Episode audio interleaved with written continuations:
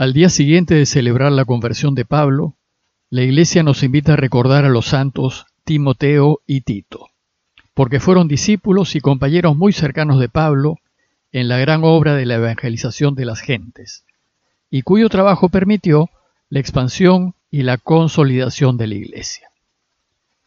Pablo, por medio de cartas, algunas de las cuales se han conservado en el Nuevo Testamento, solía mantenerse comunicado con las diversas comunidades cristianas que fundaba pero se han conservado tres cartas personales, conocidas como las cartas pastorales, que la tradición atribuye a Pablo y que éste dirigió a Timoteo, dos de ellas, y a Tito, la última.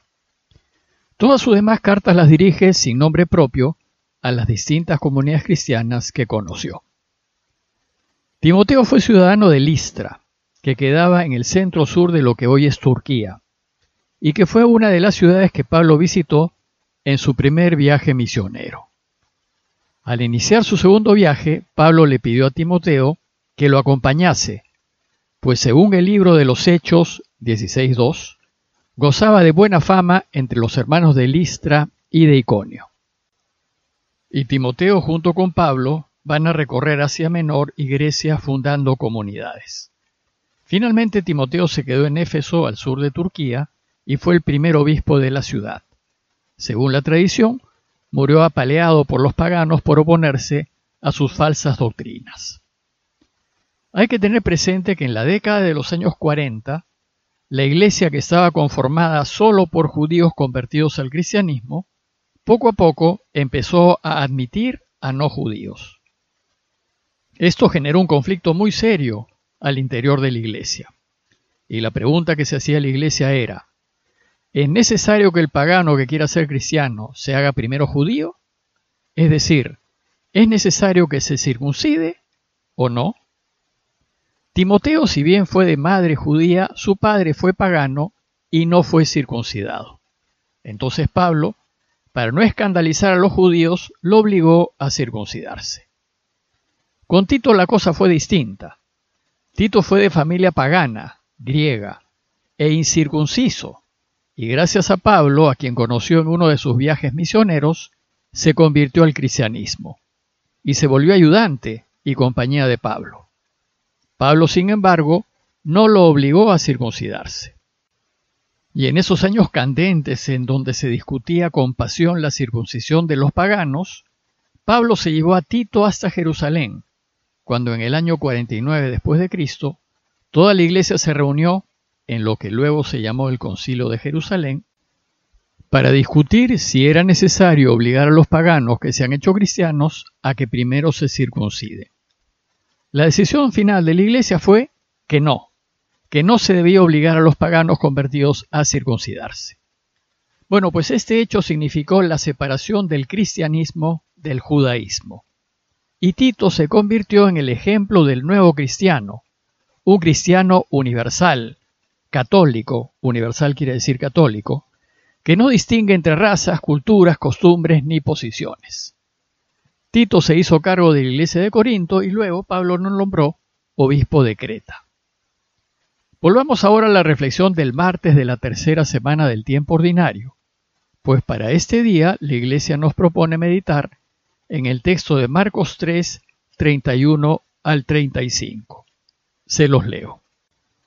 En aquel tiempo llegaron la madre y los hermanos de Jesús y desde fuera lo mandaron llamar. La gente que tenía sentada alrededor le dijo, Mira, tu madre y tus hermanos están fuera y te buscan. Les contestó, ¿quiénes son mi madre y mis hermanos?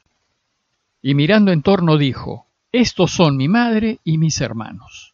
El que cumple la voluntad de Dios, ese es mi hermano y mi hermana y mi madre. Hace un par de días comentamos que los parientes de Jesús fueron a Cafarnaúm a buscarlo para llevárselo, pues decían que estaba fuera de sí. Inmediatamente después, Jesús tiene una discusión con los maestros de la ley que lo acusan de estar endemoniado. Y luego viene el relato de hoy, en donde Marcos nos cuenta que finalmente llegaron esos parientes que habían ido a buscarlo. Y el relato empieza diciéndonos que llegaron la madre y los hermanos de Jesús.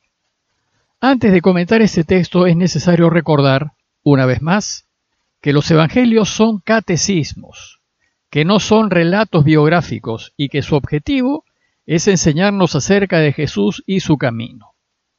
¿Y qué nos quiere enseñar el texto de hoy? Nos quiere enseñar que hacer la voluntad de Dios debe estar por encima de todo, incluso hasta por encima de la propia familia. Y la presencia de su madre y de sus hermanos sirve para esta enseñanza. Si uno toma el texto literalmente como si fuese un relato biográfico, podemos quedar confundidos, pues aquí su madre María parece no entender a Jesús. Sin embargo, sabemos que María siguió a Jesús y terminó a los pies de su cruz, y que luego fue el centro de la primera comunidad. Conviene también aprovechar para aclarar el término hermanos, que también puede llevar a confusión. Desde sus inicios, y especialmente desde el momento en que la Iglesia afirma que Jesús, además de ser verdadero hombre, es verdadero Dios, ha sostenido que fue hijo único. Y entonces, ¿por qué aquí se habla de hermanos? Dos notas a este respecto. Primero, debemos recordar que las familias funcionaban en base a grandes clanes familiares. Y entre los miembros del clan, entre primos, tíos y hermanos de sangre, todos se llamaban hermanos. Y segundo, que en hebreo y arameo no existe la palabra primos, y a los primos se les llamaba hermanos. Luego la palabra hermanos es más bien genérica. Parece que aquí se trata de esos parientes mencionados en el verso 21, aquellos que habían ido a buscarlo para llevárselo porque estaba loco. Bueno, pues volviendo al relato, el texto nos dice que extrañamente esos parientes cuando llegaron no entraron en casa, se quedaron fuera. Dice el texto que desde fuera lo mandaron llamar. El texto nos quiere enseñar que el camino de Jesús es muy difícil de entender, incluso para las personas que nos son más cercanas, como nuestros propios parientes. Y el modo de enseñarnos que los familiares no entienden a Jesús ni participan de su camino, es decir, que estaban fuera de casa, y que no entran, es decir, se quedan al margen de su pequeña comunidad y al margen del camino. Ya Marcos nos ha dicho que ellos creen que está loco. Dentro de casa, dice, estaba mucha gente sentada a su alrededor. Estos eran sus discípulos. Son los que sentados a sus pies escuchan sus enseñanzas y las ponen en práctica. Los que están en casa entonces le transmiten a Jesús el mensaje de sus parientes. Y dice el texto, que la gente que tenía sentada alrededor le dijo, Mira, tu madre y tus hermanos están fuera y te buscan. Jesús responde con dureza y dice, ¿Y quiénes son mi madre y mis hermanos? Con esta afirmación cuestiona que la familia verdadera se defina por los lazos de sangre. Y entonces dice el texto que mirando en torno a los que estaban sentados a su alrededor, dijo, Estos son mi madre y mis hermanos. Jesús desconoce a sus familiares de sangre, a los que se han quedado fuera de casa, y reconoce como su verdadera familia a los que están con Él, en casa, dentro de casa, más precisamente a sus discípulos, a quienes están sentados a su alrededor. E inmediatamente aclara su enseñanza. El que cumple la voluntad de Dios, ese es mi hermano, mi hermana y mi madre. Por tanto, lo decisorio, lo que define a su verdadera familia, es la voluntad de su Padre. Para Jesús la razón de su existir fue su Padre. Su Padre fue el centro de todos sus quereres, el amor de su vida, su primera y única prioridad. Lo amó tanto que vivió solo para complacerlo, para hacer su voluntad. Todo lo demás, incluso sus amores humanos, como el amor a su familia o a sus amigos, pasan a un segundo plano.